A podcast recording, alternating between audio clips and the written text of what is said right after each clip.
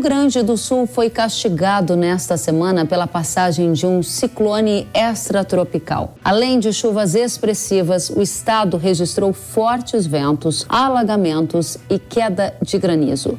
Segundo o governo do estado, em 72 horas, cidades como Passo Fundo, Água Santa, Ijuí e Vacaria registraram mais de 200 milímetros de chuva. A estimativa é que pelo menos 70 municípios tenham sido afetados pela destruição. A gente, claro, acompanha com atenção os efeitos desse ciclone no estado gaúcho e também no agro brasileiro. Vamos saber se o ciclone já é um efeito do El Ninho forte que marcará a temporada de primavera e verão no Brasil. Para isso, a gente recebe a meteorologista da Notus, Desirê Brant. Seja muito bem-vinda, Desirê. Obrigada, Kellen. Obrigada a todos que nos acompanham. E, Kellen, sim, já temos um El Ninho vigente, já faz algum tempo. E, de acordo com os últimos dados uh, do fenômeno El Ninho, a gente já tem um episódio de El Ninho, aliás, um fenômeno El Ninho em classificação forte. Ele já ultrapassa uma anomalia de um grau e meio ele está com 1,6 graus, de acordo com a última atualização dos dados do fenômeno El Ninho, então ele já está prestes a ser classificado como um fenômeno de forte intensidade. Independente disso, Kellen, só pela presença do El Ninho, a gente já esperava por um. A gente nem chegou na primavera, mas a gente já esperava por, por um período já caracterizado por grandes tempestades no sul do Brasil. E os, os últimos episódios de chuva no Rio Grande do Sul estão sim, de certa forma, associados à presença do fenômeno El Ninho, que ele acaba intensificando essas instabilidades na região sul do Brasil. E a notícia não é muito tranquilizadora, não, Kellen, porque a expectativa é de mais chuva. A gente teve agora, é, você mencionou 72 horas, né? Uhum. Mas somando aí os quatro primeiros dias do mês de setembro, né? Foram acumulados mais de 300 milímetros de chuva, por exemplo, em Passo Fundo. Isso corresponde a quase o dobro do que é previsto para o mês inteiro de setembro. Imagine, em quatro dias choveu quase o dobro da média histórica de setembro, isso só nos primeiros quatro dias. E a semana agora termina com céu carregado, mais chuva. E o que a gente tem observado no sul do Brasil, Kellen, é que esses episódios de chuva, eles, é, é eles estão se prolongando. Por exemplo, começou agora, no final desta semana, essa chuva forte, a gente tem em torno de dois a três sistemas que vão manter aí essa condição de chuva forte, pelo menos até o começo da semana que vem. Então a gente teve um início de setembro ah, com fortes temporais, com chuva muito volumosa. Isso se repete agora em regiões distintas, porque para o início do mês, nos primeiros dias, essa chuva se concentrou no noroeste do Rio Grande do Sul, na região das Missões, ali para as áreas mais ao norte, e agora os maiores volumes estão concentrados na região da Campanha, nas áreas mais próximas ao Uruguai. Bom, de qualquer forma, é muita chuva, Kellen. Claro que para os produtores rurais, essa chuva era muito esperada. Eles tiveram uma última safra bem complicada, né, com é, períodos prolongados de estiagem então, sem dúvida, era uma chuva muito aguardada, muito bem-vinda, só que ela está vindo demais da conta. E claro que isso acaba trazendo prejuízos não só para a safra que está por vir, né? Porque já tem produtor no Rio Grande do Sul querendo plantar o milho, mas ela também acaba prejudicando o manejo, dificultando até a luminosidade, até para essa finalização é, das lavouras de inverno, como por exemplo o trigo, Kelly, que também pode ser prejudicado aí por essa grande quantidade de chuva. Desirê, a pergunta que a gente se faz é: o El Ninho Forte já começou? Você disse que sim, que esse ciclone já é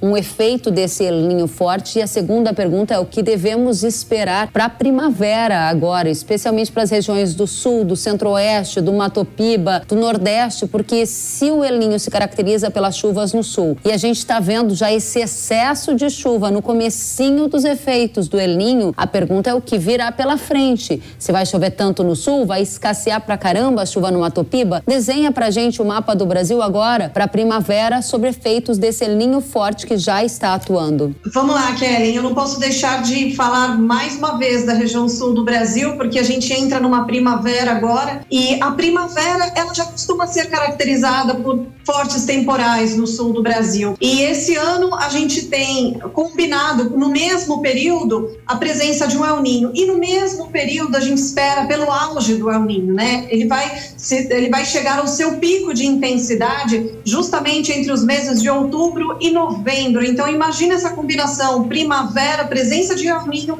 e o El Ninho chegando à sua maior intensidade. Então, sem dúvida, é, o que a gente só pode esperar é muita água para cair no sul do Brasil e, na maioria das vezes, na forma de tempestades, com ventania, com descargas elétricas e com alto risco para queda de granizo, além, é claro, do alto volume de chuva que está previsto para esses próximos uhum. meses. Ou seja, começou agora, é como se a primavera tivesse até se adiantado um pouco, né? Lembrando que a primavera só começa depois do dia 20 de setembro, é. mas é como se a gente já tivesse a primavera acontecendo agora no sul do Brasil e ela promete ser uma primavera de chuva, muita chuva e perigosa em muitos momentos, porque na maioria das vezes ela vem em forma de tempestades. Bom, para as demais áreas do Brasil, Kelly, o fato de chover muito na região sul, isso não significa que a chuva vai ficar só no sul do Brasil. Entre o sudeste e o centro-oeste, setembro ainda não vai ser um mês com chuva dentro da média. Vamos ter aí alguns episódios localizados. Tivemos o início do plantio em algumas localidades do estado estado de Mato Grosso, por muita sorte até, nós tivemos até uma chuva um pouco antecipada por lá, né? Excepcionalmente esse ano liberou no dia 1 de setembro o plantio por lá, mas essa ainda não, não vai ser a consolidação da chuva, tanto que ela cessou agora, né? A chuva no centro do Brasil deu uma diminuída, ela vai acontecer, mas muito pouco agora em setembro. Agora, outubro, novembro e dezembro, de acordo com a última atualização do modelo europeu, por exemplo, a expectativa é até de chuva acima da média. Só que eu preciso chamar a atenção, Kellen, que em anos de El Ninho, quando se fala em primavera e verão para o sudeste, para o centro-oeste, mais do que a quantidade, a gente precisa falar sobre a qualidade dessa chuva, porque ela pode até ultrapassar a média histórica, mas ela pode acontecer de forma mal distribuída, tanto espacialmente, ou seja, chove mais em um canto da fazenda do que em outro, como até mesmo ao longo do período. É, pode chover muito em alguns dias e em outros a gente ter uma trégua um pouco mais prolongada da chuva. Então, o que vai ditar aí é, o, o, ritmo né, dessa safra é justamente o comportamento da chuva. Uhum. Ela não vai deixar de acontecer. Em muitas localidades entre o sudeste e o centro-oeste, ela vai até ultrapassar a média histórica, mas ela pode ser mal distribuída, tá? Então a gente vai ficar bastante atento a qualidade dessa chuva. É a qualidade da chuva quem vai ditar o, ri, o ritmo da safra de verão para o sudeste e para o centro-oeste do Brasil. E o Áreas Matopiba? do Matopiba. É Vamos a Matopiba então, Kelly. Para o Matopiba, tem sim a chegada da chuva de maneira muito gradual. É, ao longo da primavera e do verão, dificilmente vai ultrapassar a média histórica, mas a gente não tem expectativa de ausência de um período muito prolongado sem chuva nas áreas do Matopiba, tá? Diferente é, do, de quando a gente teve o fenômeno El Ninho de 2015 e 2016. Uhum. Lá nós tínhamos um super El Ninho. E aí lá a gente teve uma das piores secas no Matopiba. Para esse ano, isso não está previsto. É claro que vai ser um ano desafiador, não vai ser o ideal, mas não vai deixar de chover. Eu diria que vai ser uma safra até de forma escalonada ali para as áreas do Matopiba. Aos pouquinhos a chuva chega, em algum momento ela até falha, mas por enquanto não há previsão de alguma seca muito mais prolongada que possa trazer aí um grande risco para a safra do Matopiba. Que bom. Desirê, eu ouvi atentamente o que você nos dizia e você citou um super, um El Ninho super forte. E a pergunta é, é nesta direção. O El Ninho pode ganhar ainda mais intensidade. Eu ouvi você dizendo isso no começo da nossa conversa. E aí a minha pergunta é: até quanto de intensidade ele chega a virar um super El Ninho? E por que, que a gente está falando disso? Para confirmar com você se houver uma característica de mais intensidade para o El Ninho, quer dizer que a gente vai ter fenômenos climáticos mais extremos, como esses excessos de chuva, essas tempestades ou os veranicos mais estendidos? Conte para a gente, por favor. É, Kelly, se a gente tem um El Ninho cada vez mais forte, a gente sente de forma cada vez mais clara os efeitos dele. Então, vamos dizer que a gente tem. Uh, uh, a, não é isso que vai acontecer esse ano, tá? A gente não vai ter um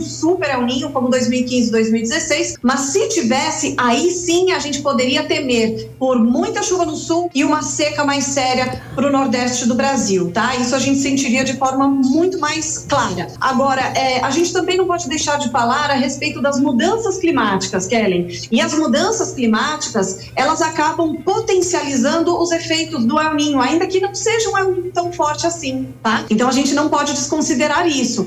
Por isso, então, juntando mudanças climáticas, presença do El Ninho, tudo isso acaba potencializando, por exemplo, o que a gente viu agora na região sul do Brasil. Agora, para esse El Ninho, né? Você perguntou, será que vira um super El Ninho?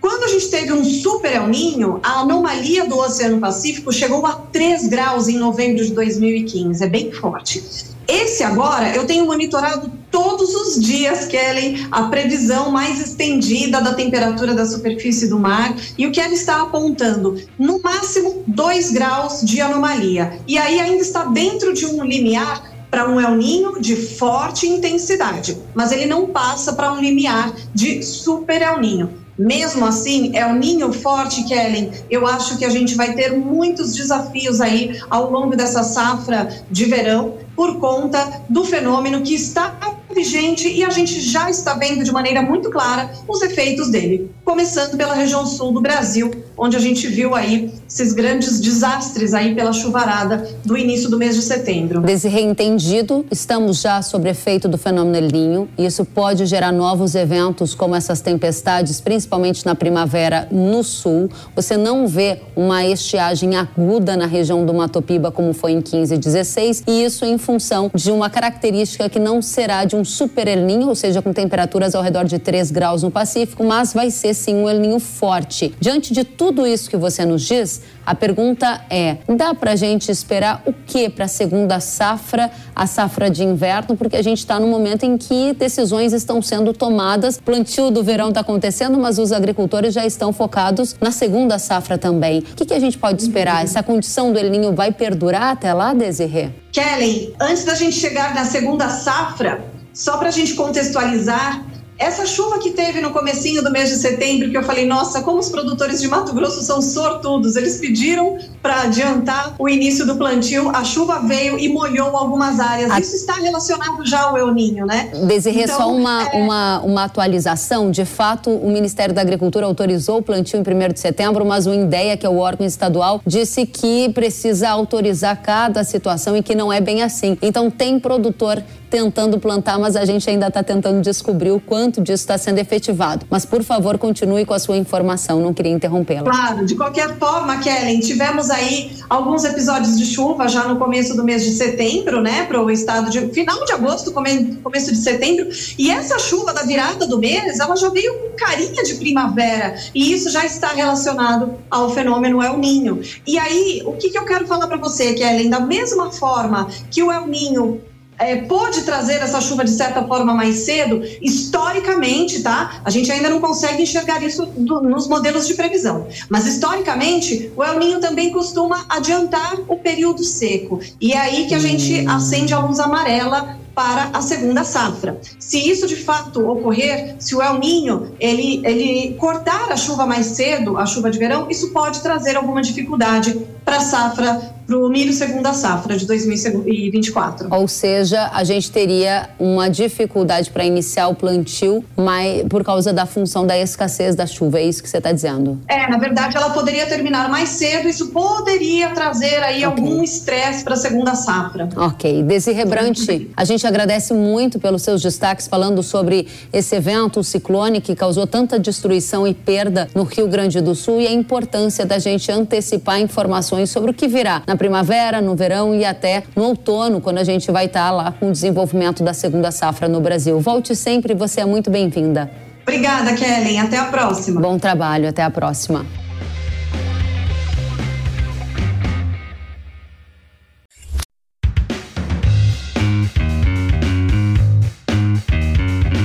Que bom que você gostou da entrevista e ouviu todo o conteúdo. Se quiser acompanhar as atualizações, siga arroba kellen.severo no Instagram.